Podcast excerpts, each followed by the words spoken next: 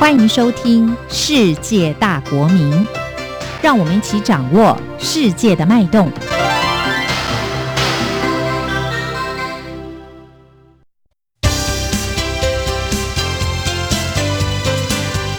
公民新世界。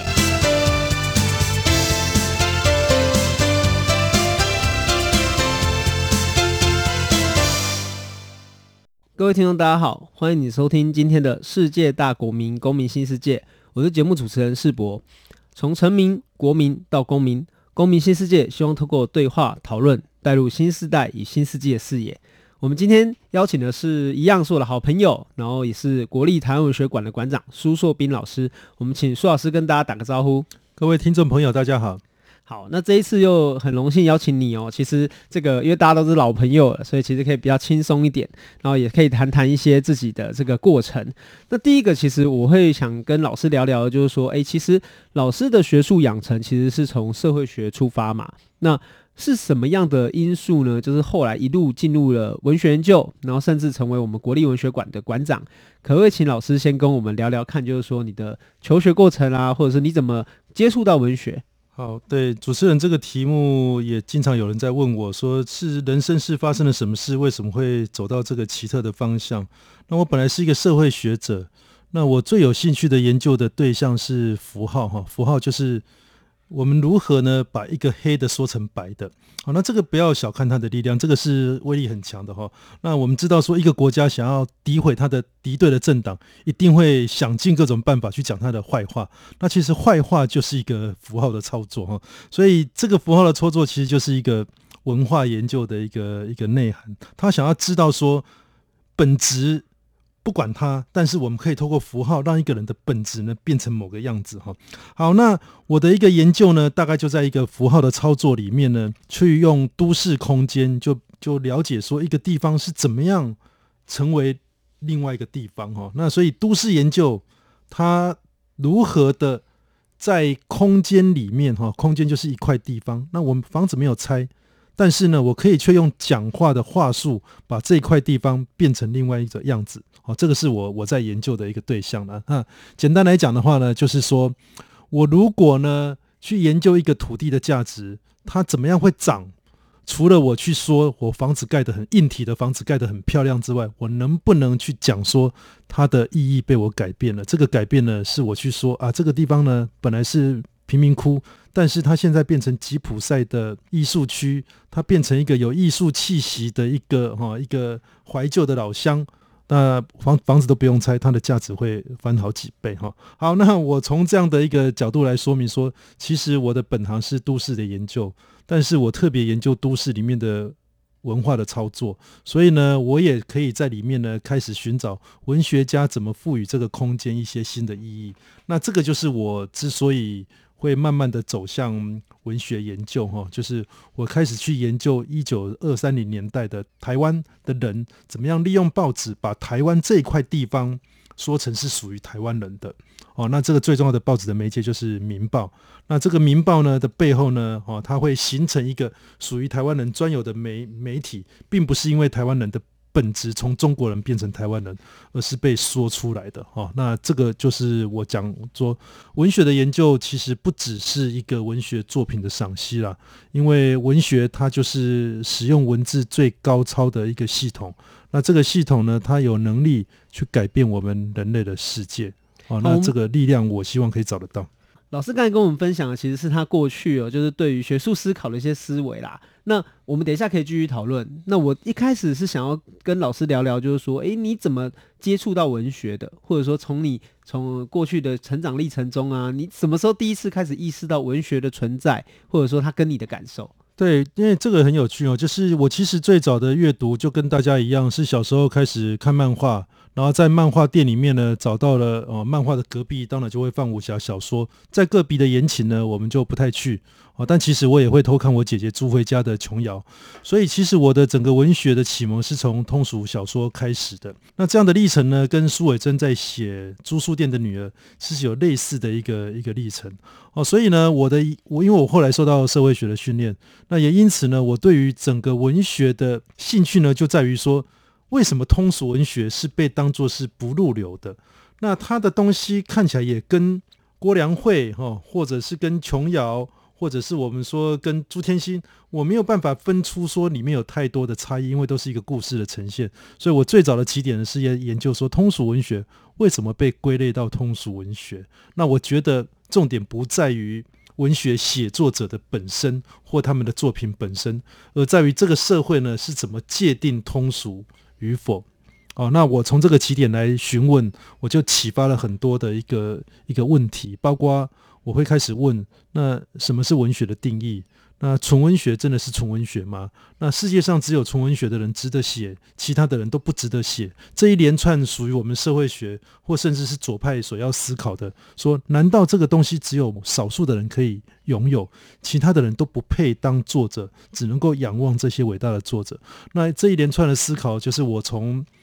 诶社会学的角度出发，那我希望呢得到一个更平等、大家更有能量的社会的话。我发现了一件事，我必须要把文学的定义呢给放宽掉哦，所以呢，我慢慢的研究文学，去研究文学的边界，研究文学的定义，研究文学过去如何被打压这样的历史，开始慢慢的走进文学研究者。所以老实说，我并不是一个传统的以文学的作者跟文本内容为分析对象的一个研究者，我是一个从文学外部的体制。来进入研究的研究者啊，那尤其我的这几年比较专注在租书店这样的一个行业。那你说它里面有那么大量的书，每一个人在书店里面看的书的时候，其实都非常专注。那为什么它就是不入流啊？我想要了解这个社会的机制到底是怎么运作的。好，这边也跟各位听众分享哦，就是说，呃，就像我们上一次跟大家聊的一样，就是苏老师的第一个重要研究就是那个看得见与看不见的台北，其实就在讨论，呃，就是蒙甲嘛。好，然后跟大稻城，然后以及台北城三个区域是怎么最后变成了一个城市——台北市这样的一个存在？那这其实是苏老师关怀的起点。然后同时，我们也知道，就是说，当他一边在写博士论文的时候，其实他一边也担任这个记者的角色嘛。嗯，好，所以为什么他刚刚会提到，就是说他开始意识到。报纸作为一个很重要的媒介，乃至于台湾人怎么透过《台湾民报》这份报纸重新去界定自己自己的身份，可能也跟你的这个经历是有点关系的。当然，当然对，因为担任过记者，后来转成编辑的角色，都让我慢慢的知道说，整个报纸的运作，它其实。并不是单向的，我告诉你什么事，然后你知道了之后呢，就完全受我影响。我们尤其在当代的社会里面呢，一定会慢慢的知道社群媒体哈，social media 的出现，其实那个传递讯息是多向性的哈，就是我一下传给你，然后又传给他，我同时是一个接收者，也是一个传递者。但大众传播媒体当年呢，主要就是由他们来筛选，所以呢，当我们透过一部分的人来筛选，然后把讯息传递出去的时候呢，那其实我们已经在做一个跟过去的世界不一样的改变。过去的世界呢，哪有什么传播媒体？它就是写好的书呢，然后呢讲给你听，要不然就顶多就寄两本到你家。所以过去的沟通的对象是特定人的。那台湾第一次出现了对不特定人的一个讲话的模式。就是报纸哈，那《日日新报》是日本人的，那台湾人呢，开始有台湾人的报纸之后呢，也就是说，我要写给谁，看到的是谁，我不知道，所以很有趣的呢，开始发展出一个不知道是谁是我的读者这种这种诉求法，那就是它的起点会是三百六十万的父母同胞们啊，哦，就用这种方式呢来做起头，但是一份报纸能够发行一万份就不错了。他怎么好意思讲说三百六十万？那就是一个想象的国民的边界哈。所以我当年就是从报纸的经验，知道报纸发出去就是给不特定的人看。那这样的想象呢，来了解到说，哦，原来这个报纸其实不只是内容会影响人，它整个讲话的对象就改变了我们生活的习性。那当然来到今天，我们已经不再仰赖报纸作为主要的沟通媒介，我们对人的信任，对人的哦那个那个。那个族群的概念呢，一定又会不一样。所以这个其实就跟我们之前邀请吴瑞人老师来聊天的时候一样，就是说他有个很重要的翻译著作，想象的共同体，其实就是在谈读者们跟作者们如何透过印刷媒体这件事情去想象彼此的存在，想象彼此跟彼此是同一个群体。好，这是一个很重要的因素。那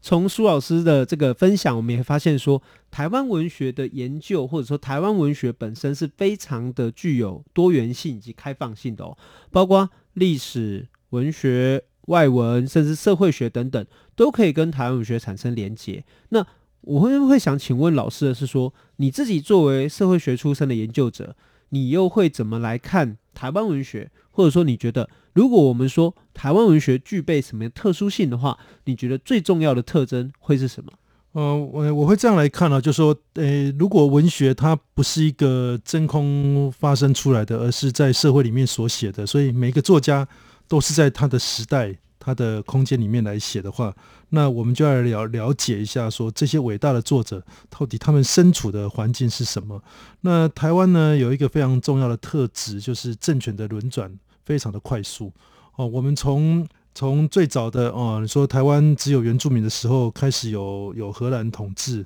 在南部，北边有西班牙哈，这个大概是一五二零年代的事情。然后慢慢的呢，就开始中国那一边的力量开始进来，包括郑成功在明末的时候进到台湾，然后呢，在在台南的附近呢，开始建立了一些基地，那就有像沈光文这样的文人会把古典诗带进来。所以呢，慢慢的移民越多的时候呢，那清代呢。只有古典诗呢，就是懂汉字的人才会运用，所以文学呢就局限在那一小部分。但是呢，到了日本统治的时候呢，随着这些人开始去中国、去日本留学，带回来非常多世界的新的思潮之后，整个新旧文学论战、白话文运动开始，这个又是一个新的时代哈。那战后国民党又来来了之后呢，又禁止某一部分的。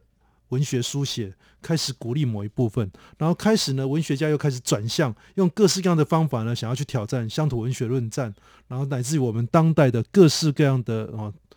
原住民的、女性的、酷儿的，然后族群的啊，这类似这些写作呢，开始大量的出现，我们叫百花齐放的一个新年代。好，我。整个讲这么多的历史，就是要表达一件事情：文学跟他所处的社会环境有关，而且这个社会环境呢，不是说我活在什么地方就原原本本的描述而已。不，因为有时候我打压你，但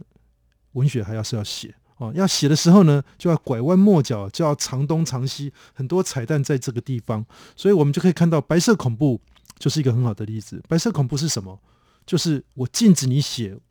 政府所。不准许的东西，但有没有人写？有，就是拐弯抹角。因为最高的恐怖就是每个人都不敢写，但其实还是有人偷偷的写哈。那这些偷偷的写，有时候表面看不出来，经过了检查制度哈。所以我这里要说明的就是，台湾文学在台湾整个社会里面，它是活在社会里的，所以社会经过不同的政权，不断的在做打压。一直到我们当今，我们才看到了一个自由奔放的一个写作啊，那这个是我们要珍惜的。但过去我们就可以看到打压跟反抗的力量，其实在不断的角逐，那是一个有趣的竞争的力量。嗯，不管多么压抑哦，还是要写，这一句话是很重要，就是说呈现了台湾文学过去的精神。那这里很有意思，就是说社会学常常强调一种多重身份，每个人在社会上都有可能有不同的角色，对，要必须要扮演。那其实呃，老师你不只是馆长哦，你也是研究者。嗯、那很有趣的是，其实你也是作者，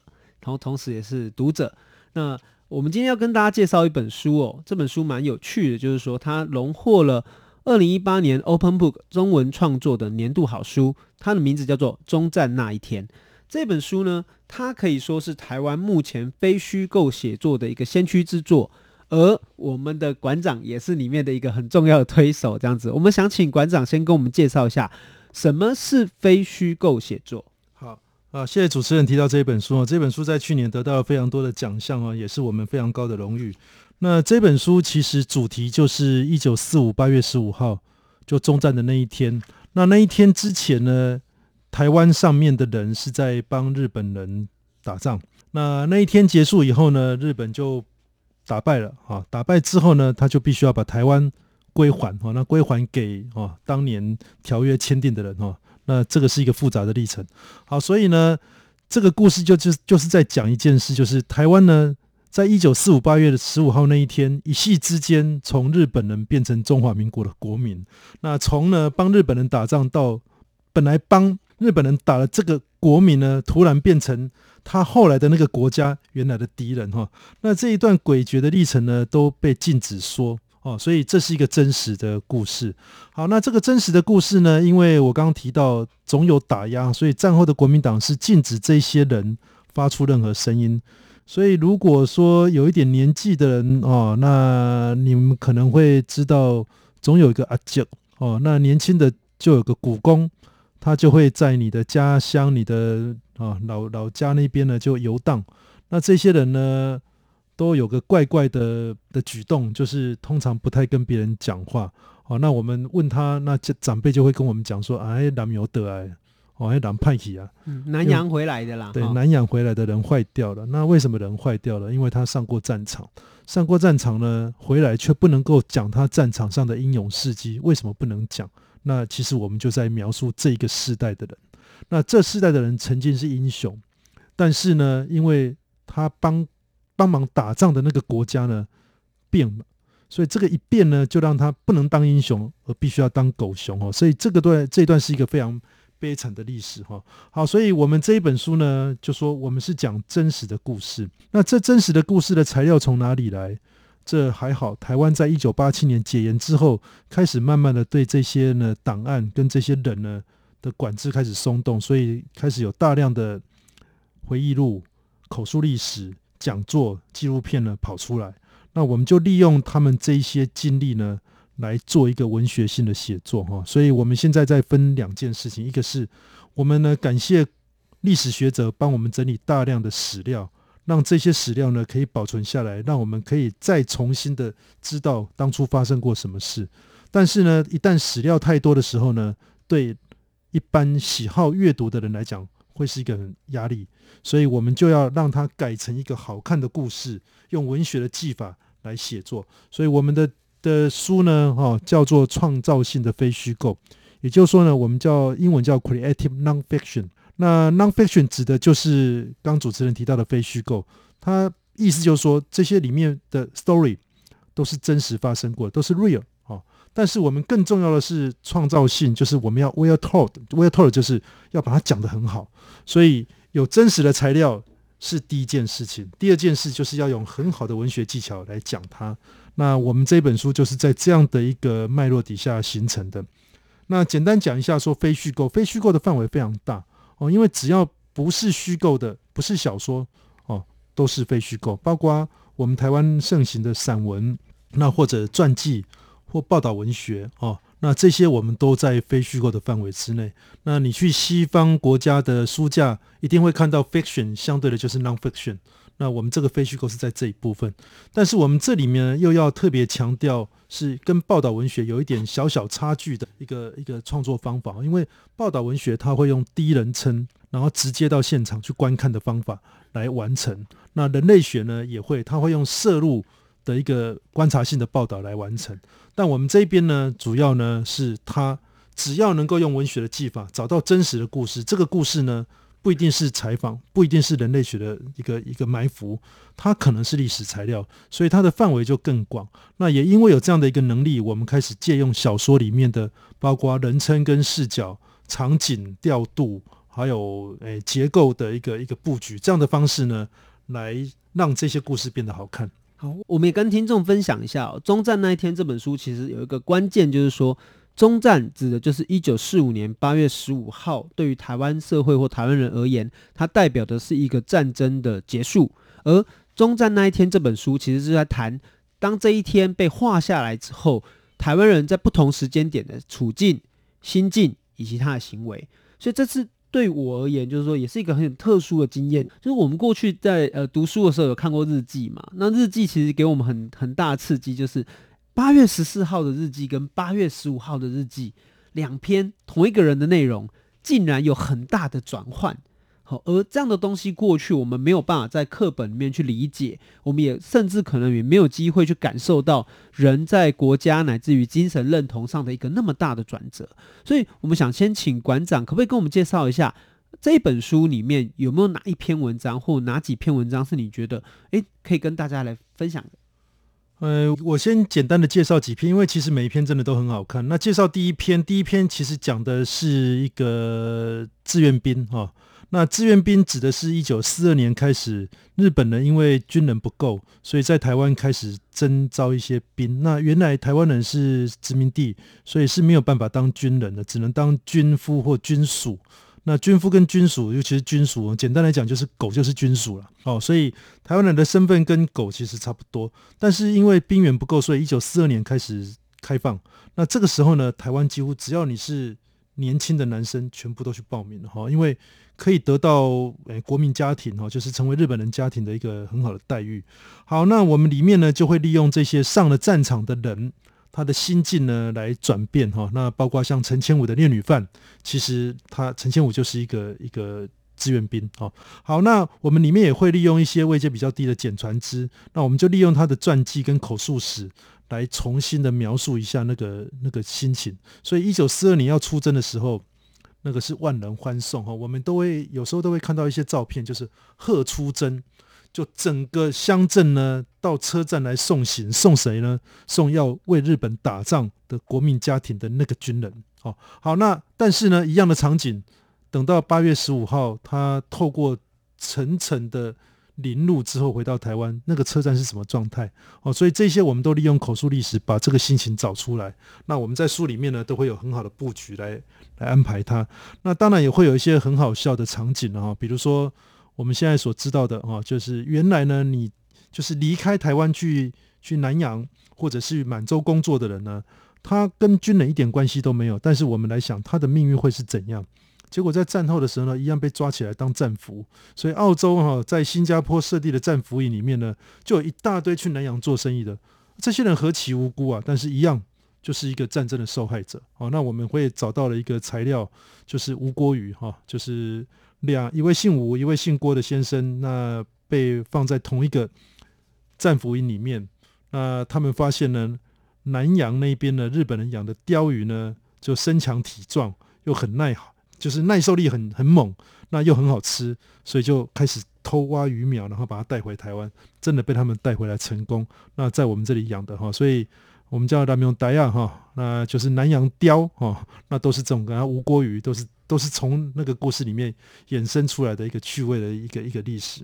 哎，这边也跟大家分享一下哦，就是原来叫吴郭鱼，然后南洋雕，但是我们现在好像都统称叫台湾雕嘛，哦，最喜欢做成蒲烧鳗口味的这样子，做一个替代品。那这一本书的特殊性就是说，其实它不是馆长你一个人写的嘛，就是说其实你用了一个蛮有意思，叫做集体的非虚构写作，是，也可以说是集体写作的一个成果。对，为什么当时会有这个想法，以及就是说你这个过程中啊，分工啊，乃至怎么配合，你如何让一群人一起来重新思考一个时代，产生什么样的效果？好。那这个是因为我在学校教书，我必须要负责对学生开授一些我认为应该让他们学习的课程。好，简单来讲，